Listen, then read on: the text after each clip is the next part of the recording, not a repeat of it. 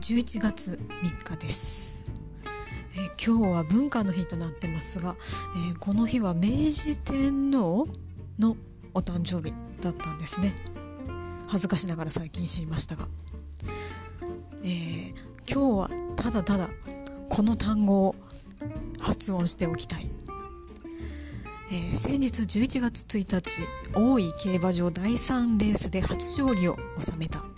競走馬の名前。すもももももももも。えー、競走馬の名前というのは、えー、カタカナ表記で9文字以内という規則があるそうですがそれを目いっぱいに使った言葉遊びのお名前、えー、この発音の難しさから実況泣かせと言われましたが、えー、6年目のアナウンサーの方が実況として、えー、見事に失敗することなくきっちり文字数も揃えて、えー、発音を、えー、連呼されたということで、えー、称賛されてましたけれども、えー、ただただ今日はこの単語を